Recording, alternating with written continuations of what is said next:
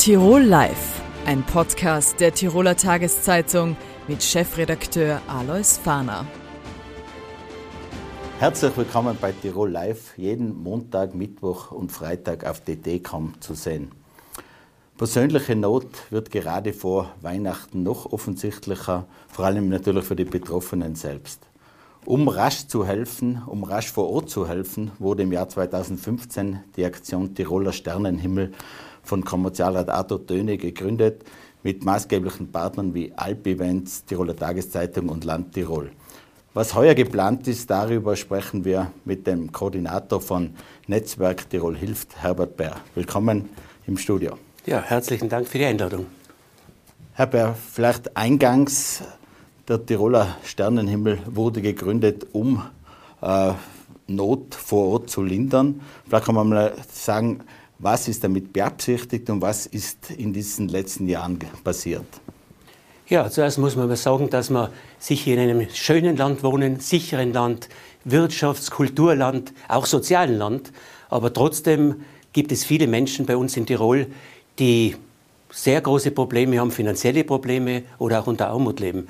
Und äh, aus diesem Grunde wurde 2009 das Netzwerk Tirol Hilft gegründet und dann 2015 eben, wie erwähnt, der Tiroler Sternenhimmel.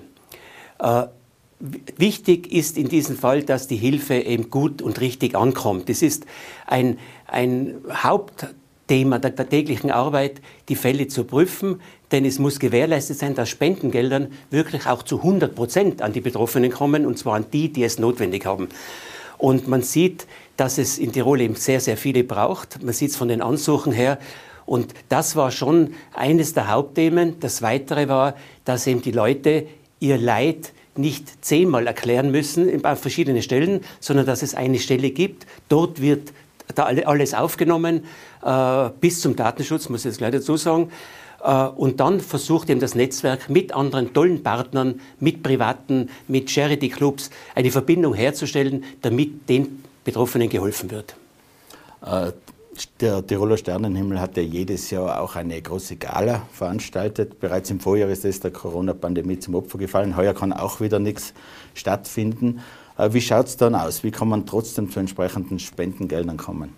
Ja, es ist leider so, dass es heuer wieder ausfällt. Aber trotzdem muss ich sagen, dass letztes Jahr die Bereitschaft aller, die dabei waren, ob das Sponsoren waren, ob das äh, Kartenkäufer waren, die also zum Abend gekommen sind, zu diesem Adventabend, äh, auch letztes Jahr ganz stark mitgeholfen haben und trotzdem virtuelle Karten gekauft haben und Spenden gemacht haben.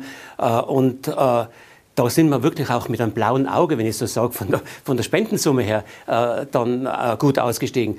Wir hoffen, dass natürlich dass es heuer auch so ist. Wir werden selbstverständlich das auch in dem Sinn jetzt in den nächsten Tagen bewerben, dass eben diese virtuelle Karte gekauft werden kann, dass also Spenden gerne ankommen und, und ganz wichtig sind, gerade in der jetzigen Zeit. Und äh, dass sie eben wieder zweckgewidmet und effizient an die kommt, die es brauchen. Wir haben ja in der Samstagsausgabe auch eine Zahlscheinbeilage in der Tiroler Tageszeitung dazu. Äh, sie haben angesprochen, das Geld kommt an, das kommt in Tirol an. Äh, wie rasch kommt es denn an? Weil das ist immer die Frage, kann man es unbürokratisch prüfen? Dann könnte es vielleicht natürlich auch zu locker ausgegeben werden. Wie kann man es schnell prüfen und dass es doch an den richtigen Stellen einkommt? Ja, vollkommen richtig, was Sie sagen. Äh, die Prüfung ist eines der wichtigen Sachen. Wir sind da sehr, sehr gut vernetzt mit vielen Stellen.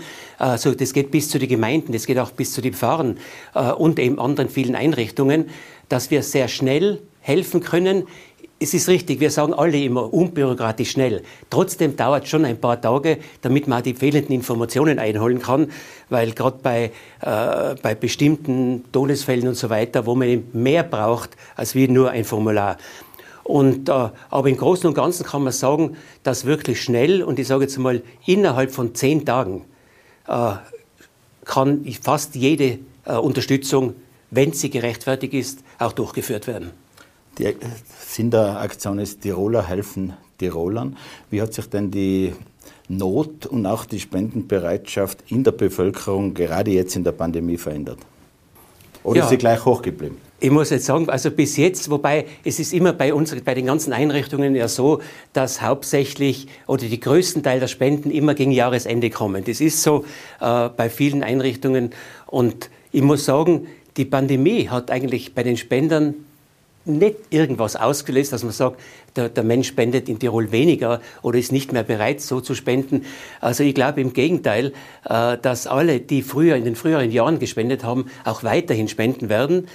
Aber wie gesagt, das, das, der, vom Tiroler Sternenhimmel ist auch wichtig, noch einmal zu sagen, es bleibt ausschließlich in Tirol, ausschließlich in Tirol gemeldete und auch die Spenden gehen zu 100 Prozent weiter. Das sind schon wichtige Fakten.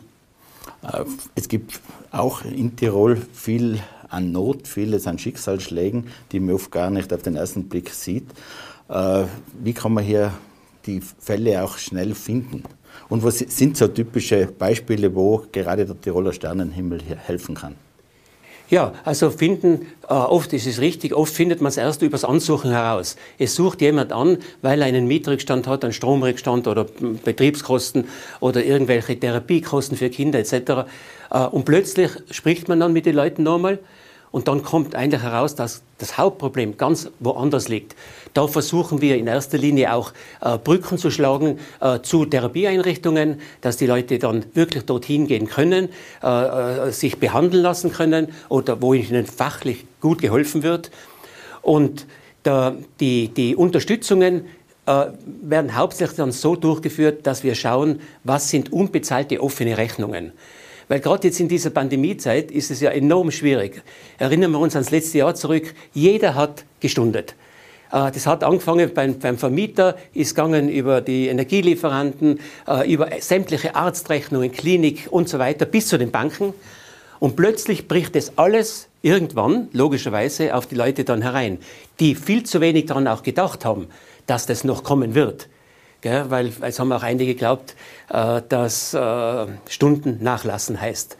Äh, und dann ist natürlich oft die Not sehr, sehr groß und dann schaut man schnell, wirklich schnell zu helf helfen, damit das, es sollte der Strom abgeschalten sein, dass die sofort wieder zu einem Strom kommt, da sind Kinder daheim, die ja warmes Wasser brauchen etc. Also, oder Heizung. Und ich glaube, äh, da ist schon eine tolle Hilfe möglich. Und auf die zweite Frage, der Tiroler Sternenhimmel hat jetzt gerade im heurigen Jahr, sind wir jetzt bei fast 400 Ansuchen, die unterstützt worden sind. Und das geht jetzt wirklich äh, von, äh, ich sage es noch einmal, von Arztrechnungen, geht aber auch bis zu Begräbniskosten, äh, es geht bis zu vielen Hilfseinrichtungen für einen Menschen mit körperlich-geistigem Handicap. Äh, wobei man da sagen muss, dass die öffentliche Hand sehr gut unterstützt, aber trotzdem bleibt ein Rest. Äh, was oft für die Familien gleich viel ist wie die Gesamtsumme. Weil wenn ich halt für einen Rollstuhl, Elektrorollstuhl 33.000 Euro zahlen muss und die öffentliche Hand übernimmt 20.000, was ja ganz toll ist, die 13.000 für die Familie ist gleich wie die 33.000.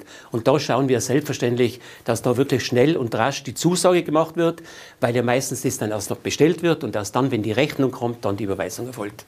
Äh, derzeit ist viel die Rede von äh, Spaltung in der Gesellschaft, aber auch von Solidarität, eingeforderter Solidarität. Wie merkt man das? Weil diese Risse gehen ja zum Teil oft äh, quer durch die Gemeinden, zum Teil auch durch die Familien. Merkt man dann auch was, wenn man helfen will? Ja, also ich muss sagen, man, man merkt es teilweise. Es gibt also schon einige Ansuchende, die dann plötzlich sehr aggressiv werden, verbal. Äh, wo man dann sagen muss, jetzt bitte äh, versucht man ganz normal miteinander zu reden. Wir wollen helfen, Sie brauchen eine Hilfe und wir sollten uns schon, schon vernünftig unterhalten, unterhalten. Aber es ist richtig, dass immer wieder mal, also nicht die Menge, aber immer wieder äh, diese äh, Spannung plötzlich im Gespräch kommt und plötzlich merkt man, dass der andere oder die andere dann überschwankt und dann wird es unter Umständen ein bisschen hart da. Aber ich, ich versuche immer dann die Leute herunterzubringen wieder und das ist, dass man dann zum Schluss eigentlich wieder sich toll in die Augen schauen kann und helfen kann. Österreich ist ein Sozialstaat. Trotzdem braucht es vieles an äh, privaten Spenden. Ich glaube, im Vorjahr ist sogar ein Spendenrekord in Österreich von 750 Millionen Euro insgesamt ja. erzielt worden. Weswegen braucht es auch zusätzlich diese privaten Spendenhilfen zusätzlich zum äh, öffentlichen Hilfsnetz? Ja, ich glaube, man muss schon sagen, wie, du, wie Sie richtig gesagt haben, dass die, die, die äh, Voraussetzungen von der öffentlichen Hand sehr gut sind. Trotzdem gibt es klare Vorgaben und Richtlinien. Wenn ich heute mit einem, mit einem Einkommen über diese Richtlinien bin oder äh, wenn ich äh, Eigentum besitze, äh, dann werden halt Unterstützungen weniger, bis auch nichts, kann auch passieren. Und diese Differenz versucht man den mit den privaten Spenden dann aufzufangen und sagen, äh, ja, die Leute können es sich nicht leisten, weil ein Auto ist nicht mehr Luxus heutzutage. Ich brauche ein Auto, um Kinder zu führen, äh, äh Kindergarten, Schule, ich brauche, äh, um ältere Leute, Angehörige zum Arzt zu führen etc. Vor einigen Jahren war ein Auto noch ein Luxus und war auch ein Grund, dass auch bei der öffentlichen Hand von verschiedenen Stellen dann die Ablehnung gekommen ist. Gott sei Dank nicht mehr. Und äh, solche Fälle gibt es natürlich immer wieder, dass eben irgendwas einberechnet wird, wo man sagt, ja, muss das sein und ist gesetzlich. Meine Damen und Herren, wir hoffen, dass der Tiroler Sternenhimmel heuer besonders hell leuchtet. Äh, danke Ihrer Spenden. Vielen Dank fürs Kommen ins Studio, Herbert Bär. Danke für die Einladung und möchte allen äh, schöne Feiertage wünschen, ein besinnliches Advent auch in dieser schwierigen Zeit. Und äh, ja, wir halten durch und wir schaffen es. Seit Ausbruch der Corona-Pandemie im März 2020 war Österreichs Tourismus fast sieben Monate zugesperrt. Jetzt sind wir im bereits vierten Lockdown. Wie es weitergeht, wie die Stimmung im Tiroler Tourismus ist, darüber sprechen wir mit dem Multitourismusunternehmer und äh, Obmann des Tourismusverbandes Kitzbühel, Christian Harisch, der uns zugeschaltet ist. Schönen Tag. Hallo, grüß Gott. Herr Harisch, äh, Sie haben im Vorjahr einen Lockdown im Herbst gefordert, wurden dafür heftig kritisiert. Danach war die ganze Wintersaison, äh, wurde die ganze Wintersaison abgesagt. Jetzt haben wir wieder einen Lockdown. Aus Ihrer Sicht die richtige Maßnahme? Ja, die Maßnahme ist an und für sich unvermeidlich, so wie es jetzt sich darstellt. Es ist nur der Zeitpunkt eine Katastrophe. Wir haben schon viel früher gefordert, Impfpflicht. Wir haben viel früher gefordert, Maßnahmen zu setzen die einen weiteren Lockdown verhindern. Das waren Diskussionen, die man im August und im September geführt hat. Aber leider wurde zu dieser Zeit über andere Themen in Österreich diskutiert, Regierungskrise, WhatsApp und so weiter. Und ich glaube, dass einfach hier Zeit versäumt wurde, aber das bringt jetzt alles nichts. Wir müssen jetzt nach vorne schauen. Es hat gar keinen Sinn, sich über die Vergangenheit zu unterhalten. Es geht nach vorne und die Zukunft ist entscheidend. Über die Vergangenheit kann man sich dann im Nachgang zu dieser Pandemie, hoffentlich wird das bald sein, unterhalten und darüber diskutieren. Im Sommer hat die Politik erklärt, die Pandemie sei weitgehend vorbei. Äh, vielleicht auch deswegen sind relativ wenig Vorbereitungen getroffen worden. Ähm, was wurde denn jetzt verabsäumt? Wir sind jetzt mittendrin in einer vierten Welle. Äh, wie kann man die jetzt noch rechtzeitig brechen? Also eines ist ganz klar, man ist halbherzig unterwegs gewesen. Man hat die Gefahr nicht gesehen, die Filter in den Schulen, die gesamte Schulthematik insgesamt, die ja ganz entscheidend ist, weil es ist nicht ganz wesentlich, wie es den Kindern geht, wie die Zukunft von Österreich aussieht. Aber es ist jetzt aktuell so, dass wir eine Inzidenz von über 2500 bei den 6- bis 14-Jährigen haben. Das heißt, die Brutstätte, der Hotspot für die, für die Infektion ist leider, leider die Schule. Ich habe im eigenen Umfeld so viele Freunde, Bekannte, aber auch Mitarbeiterinnen und Mitarbeiter, die von den eigenen Kindern angesteckt wurden. Ähm, es ist mir völlig unerklärlich, wieso man jetzt nicht einfach in dieser Situation gesagt hat, jetzt machen wir 20 Tage einen Lockdown. Wir brauchen jetzt auch keine Lifte öffnen. Wir brauchen keine Schulen öffnen. Wir müssen jetzt das Ziel haben, diese Pandemie zu bekämpfen, damit wir dann in ein Weihnachtsfest gehen können, damit wir in eine Wintersaison gehen können, damit die Kinder beruhigt das restliche Jahr in der Schule sein können und die Menschen gesund bleiben. Das ist jetzt diese Kompromisslösung, Schulen auf, Skigebiete auf, wo ich beides für nicht sinnvoll erachte. Meiner Meinung nach wäre ein konsequenter Lockdown, der wirklich ein Lockdown ist, bis zum 12. Dezember der richtige Schritt gewesen. Glauben Sie, dass es möglich sein wird, jetzt auch angesichts der offenen Schulen äh, den Lockdown in Westösterreich, in Tirol mit 12. Dezember dann zu beenden? Also wir verlassen uns darauf, wir verlassen uns auf das Wort des Bundeskanzlers, wir verlassen uns auf das Wort des Landeshauptmanns. Aber ich möchte unbedingt anregen, und darüber sollte man ernsthaft nachdenken, die Weihnachtsferien vorzuziehen. Es wäre doch kein Problem, wenn die Weihnachtsferien 14 Tage früher beginnen und dafür die Sommerferien 14 Tage kürzer wären. Das würde bedeuten, dass die Weihnachtsferien bereits am äh, 10. Dezember beginnen und damit könnte man einen wesentlichen äh, Herd äh, dieses Virus bekämpfen, indem die Schulen dann, indem sie nicht geschlossen sind, sondern halt die Weihnachtsferien verlängert werden und im Sommer wo die Gefahr ja viel geringer ist, werden diese 14 Tage nachgeholt. Also Sie gehen davon aus, dass, der Lockdown wirklich dann pünktlich in ganz Österreich, jetzt außer Salzburg und Oberösterreich, beendet wird? Es ist eines ganz klar, in der Schweiz, meine Kollegen und Kolleginnen in der Schweiz, die haben letztes Jahr am Höhepunkt der Pandemie die ganze Wintersaison geöffnet gehabt.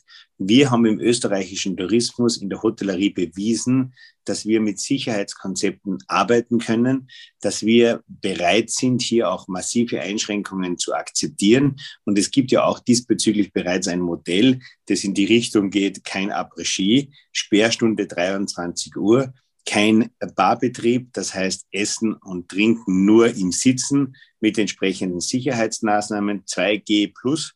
Das heißt, jeder Gast muss einen ähm, zumindest Antigentest, äh, der nicht älter ist als 24 Stunden nachweisen. Das sind die höchsten Sicherheitsmaßnahmen, die man treffen kann. Und mit diesen Sicherheitsmaßnahmen besteht überhaupt keine Gefahr, die Hotellerie und die Gastronomie zu öffnen. Das ist völlig unverhältnismäßig, wenn man jetzt wieder darüber diskutiert, dass in den Hotels oder in den Restaurants eine Gefahr bestünde.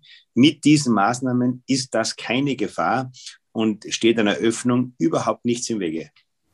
Österreich hat derzeit eine der höchsten Inzidenzen weltweit. Da herunterkommen ist schwierig genug, aber auch im übrigen Europa äh, weisen die Zahlen nach oben. Ich verweise auf Deutschland, unserem wichtigsten Herkunftsmarkt. Wie sehr sehen Sie denn die Gefahr, dass auch Deutschland in den Lockdown geht, dass Reisesperren gekommen, vielleicht äh, gerade auch jetzt neu diese südafrikanische Variante. Wie gefährlich ist denn, dass die Wintersaison wieder ausfällt? Also eines ist ganz klar, in Deutschland ist ja die Situation ähnlich wie in Österreich. In Deutschland war es die Bundestagswahl, bei uns war es die Regierungskrise. Das heißt, in Deutschland hat man das ja auch verabsäumt. In anderen europäischen Ländern war man hier viel konsequenter, hat die Hausaufgaben erfüllt und die profitieren jetzt natürlich. Stichwort Italien, Stichwort Spanien, Stichwort äh, Portugal. Das ist einfach so. Aber nichtsdestotrotz können wir jetzt mit geeigneten Maßnahmen nämlich den von mir zitierten Auflagen, keine äh, Barbetriebe für die Zeit, bis die Inzidenzien so hoch sind, keine laute Musik, also Begrenzung auf Hintergrundmusik, Einnehmen von Speisen und Getränken nur im Sitzen. Damit haben wir keine Gefahr. Das heißt, der Virus wird sich unter diesen Umständen nicht vermehren.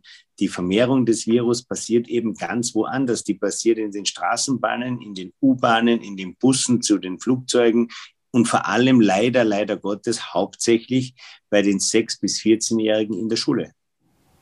Äh, Sie sind für eine Impfpflicht, haben Sie mehrfach gesagt.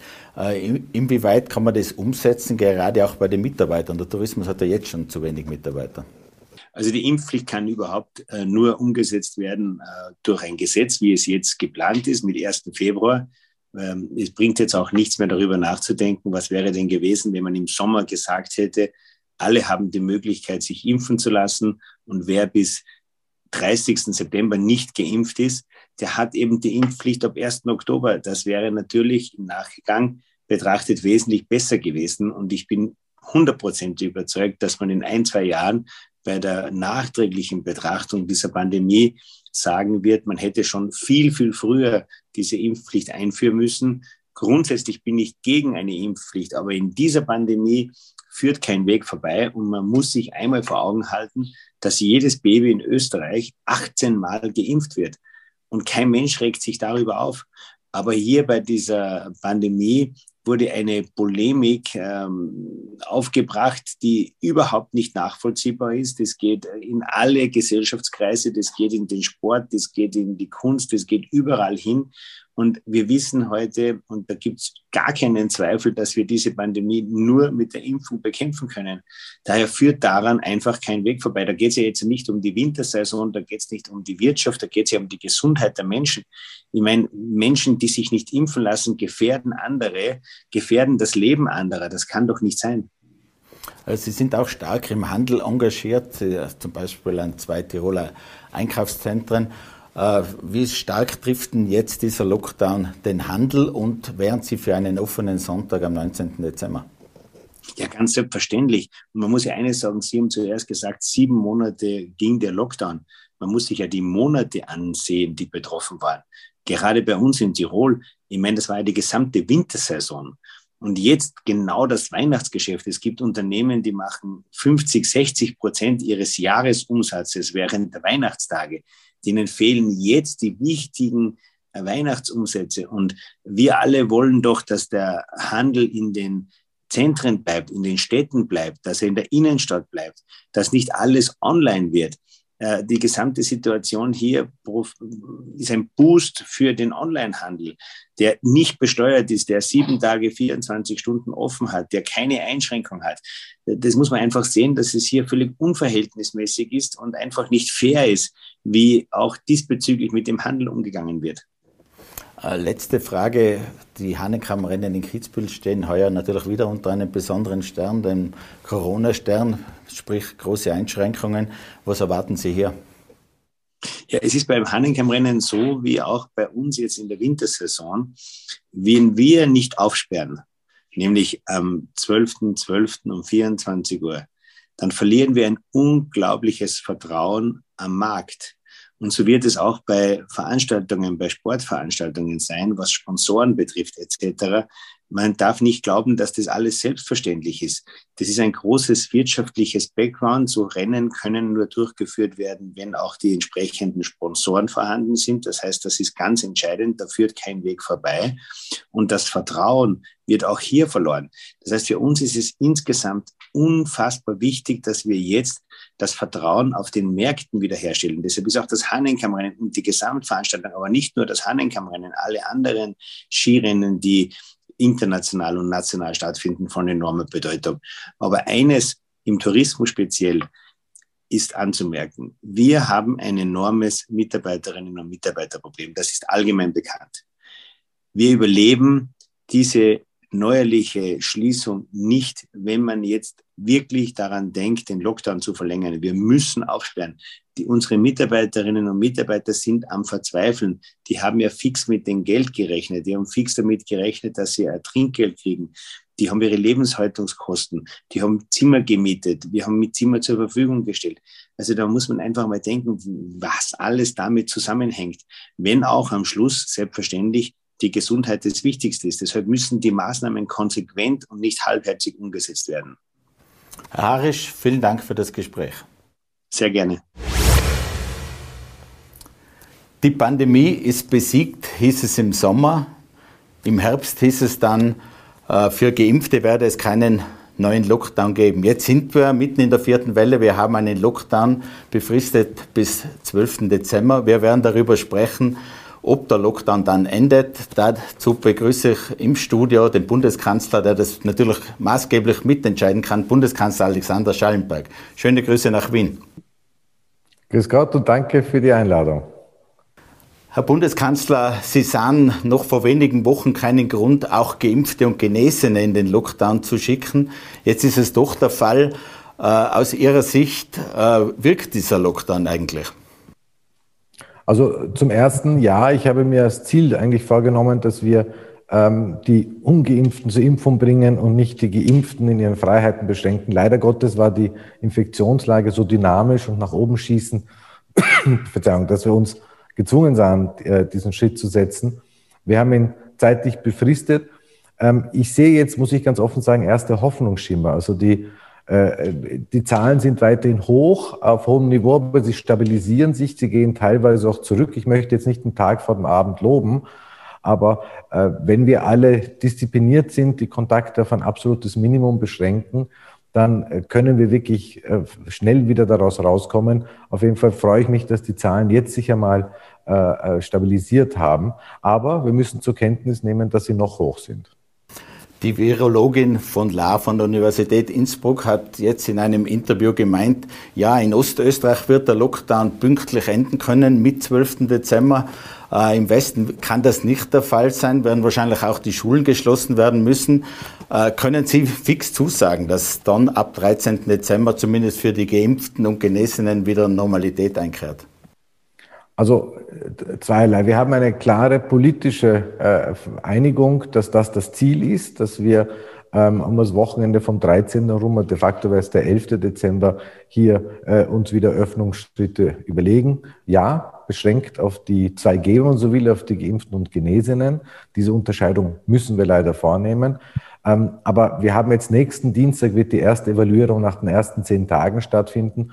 Wie ich gesagt habe, die Zahlen scheinen sich auf hohem Niveau derzeit zu stabilisieren, sind teilweise rückläufig. Wir müssen zur Kenntnis nehmen, dass es im Spitalsbereich weiterhin sehr, sehr angespannt ist und das vermutlich noch einige Tage so bleiben wird. Ähm, aber die Zahlen, die wir jetzt sehen in Inzidenz, werden sich dann auch später im Spitalsbereich durchschlagen.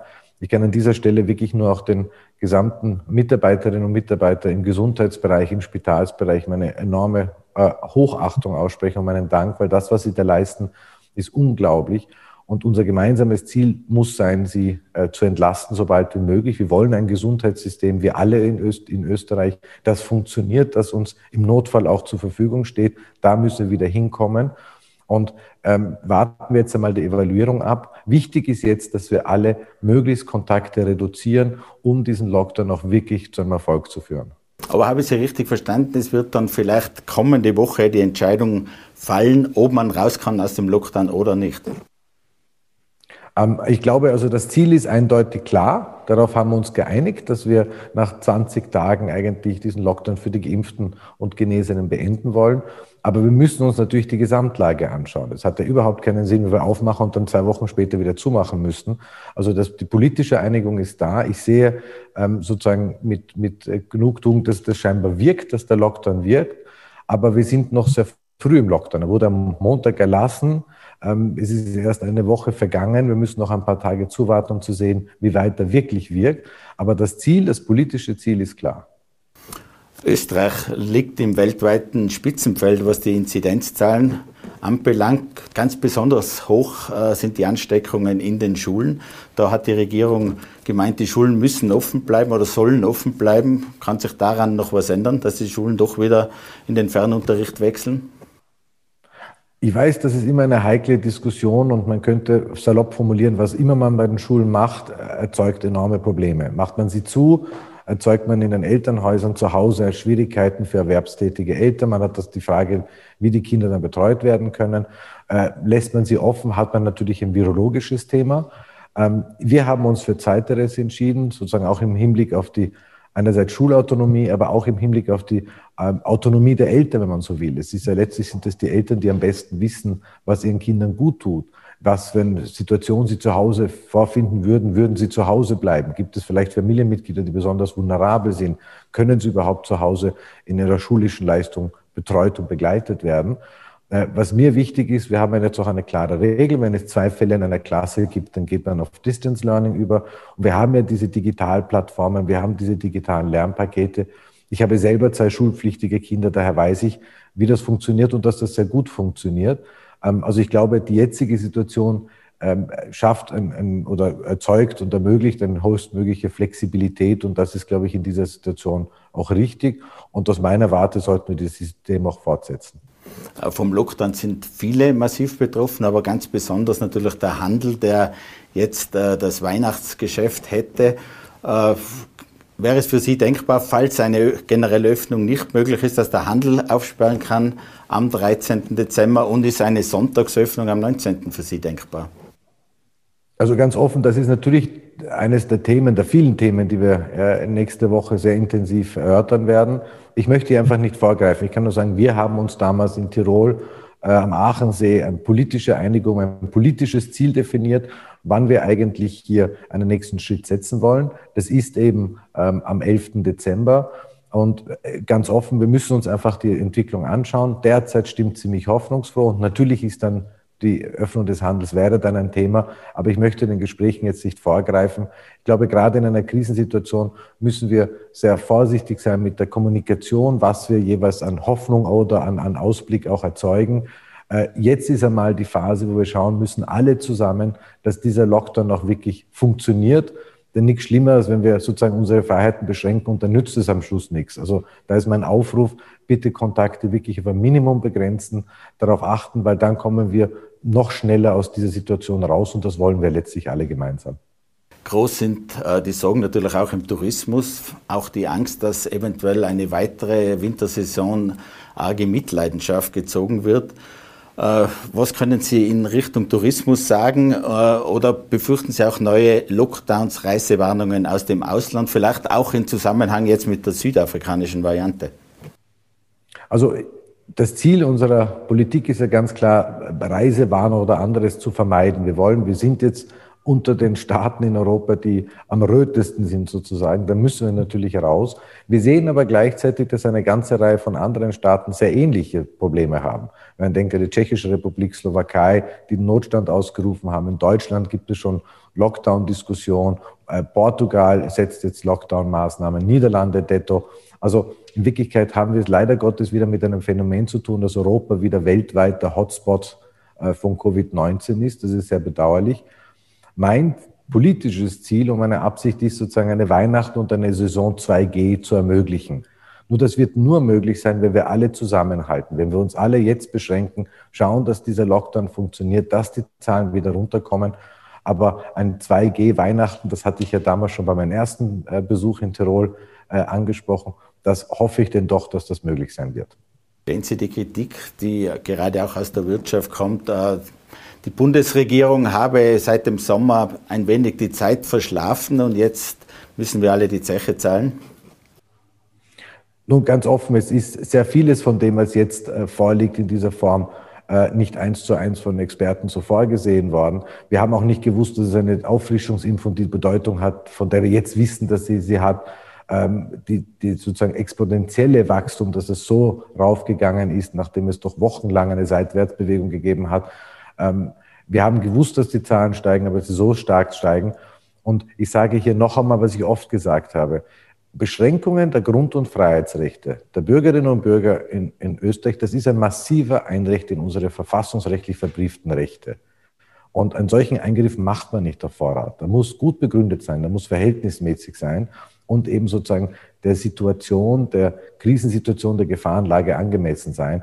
Also Einschränkung der Freiheitsrechte und der Grundrechte auf Vorrat würde ich schon einmal aus, aus verfassungsrechtlicher Sicht äh, kritisch sehen. Da muss man einfach wissen, das werden wir dann setzen, wenn es notwendig ist und dem Ausmaß, das da notwendig ist, dass wir jetzt doch wieder einen landesweiten äh, Lockdown haben für alle, ist ein schmerzhafter Schritt, aber in der jetzigen Situation notwendig.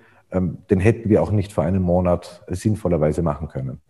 Ist es absehbar, bis wann dann der Lockdown für die Ungeimpften enden könnte? Oder warten Sie einfach darauf, bis dann die Impfpflicht ohnehin kommt im Februar? Nein, also das ist an sich nicht mein Ziel. Äh, das Ziel ist immer noch, äh, dass wir eigentlich die, die Ungeimpften zur Impfung bringen, ohne dass es eine Pflicht bringt. Ich finde es eigentlich bedauerlich, dass wir überhaupt eine Pflicht in diesem Land nach zehn Monaten Kampagnen, nach zehn Monaten intensivster Medienarbeit, wo jede Zeitung, auch die Tiroler Tageszeitung, äh, jedes Medium, jeder Fernsehkanal Überzeugungsarbeit geliefert hat, dass wir überhaupt in diese Situation kommen, eine Impfpflicht zu machen, ist im Grunde genommen bedauerlich und eine Zumutung.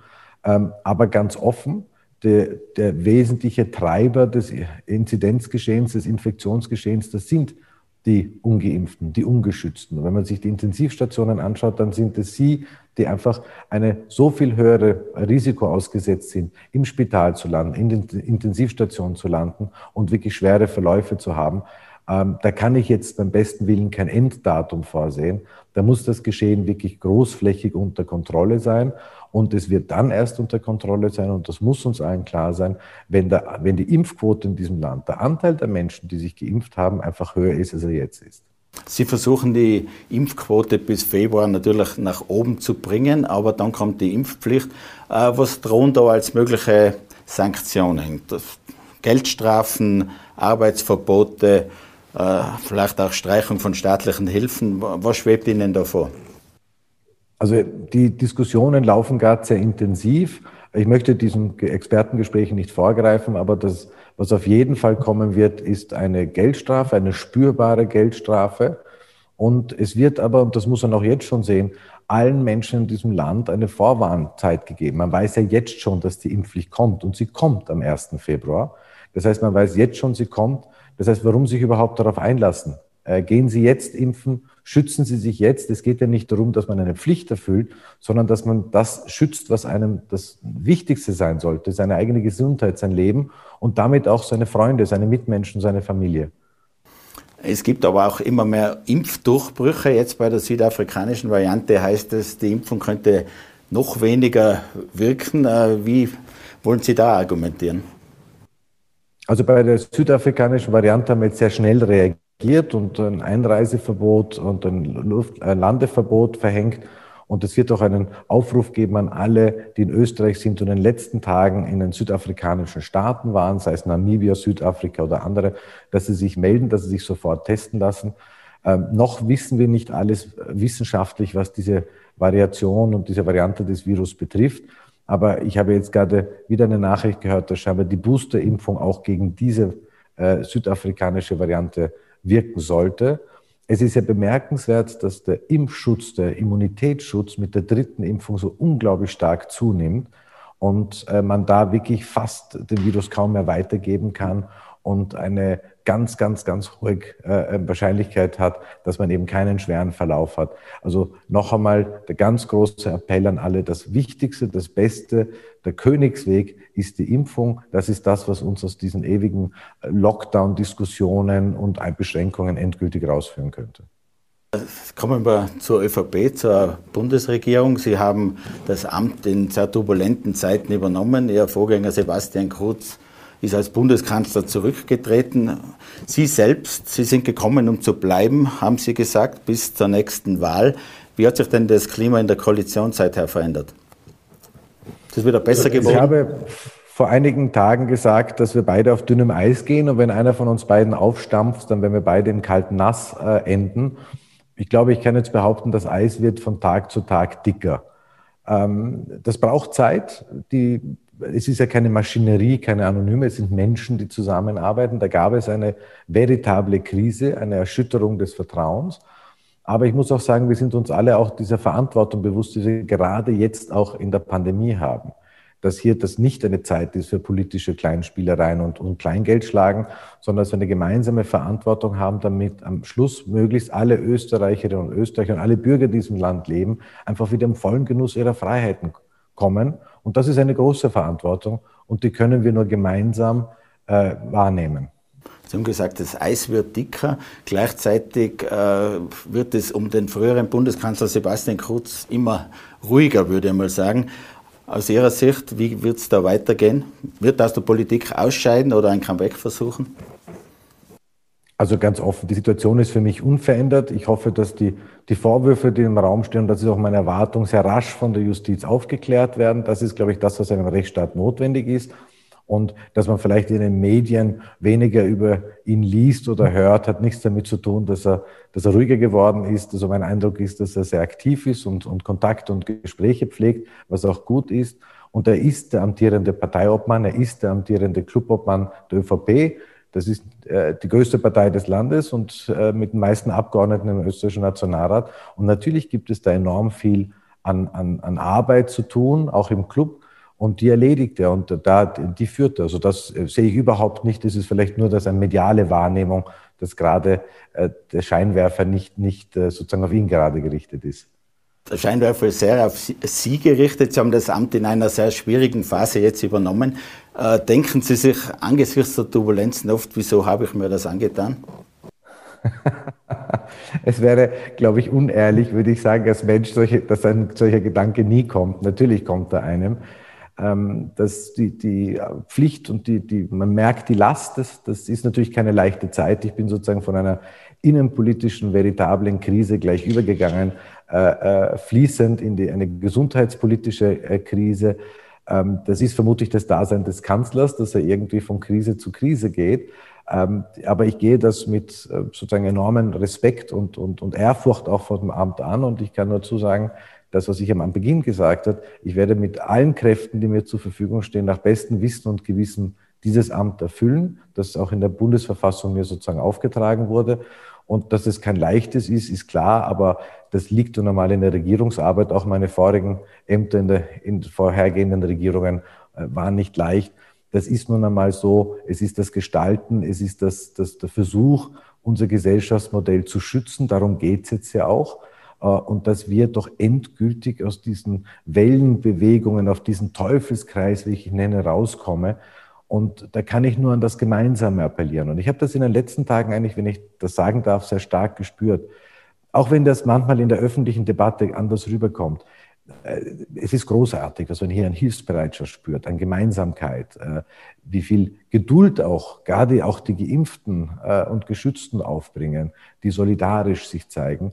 Und das darf man nicht kleinreden. Dieses Land ist großartig, die Menschen, die hier leben, sind großartig. Und da bin ich sehr zuversichtlich, dass wir es gemeinsam auch rasch wieder aus dieser Krisenlage rausschaffen werden. Herr Bundeskanzler, vielen Dank für das Gespräch. Danke für die Einladung und liebe Grüße nach Tirol. Meine Damen und Herren, das war Tirol Live vom Freitag, den 26. November. Vielen Dank fürs Zusehen. Sie können alle unsere heutigen Gespräche auf dd.com nachsehen oder auf Podcast nachhören. Wir freuen uns, wenn Sie wieder zuschalten am kommenden Montag. Dankeschön und auf Wiedersehen. Tirol Live, ein Podcast der Tiroler Tageszeitung. Das Video dazu sehen Sie auf tt.com.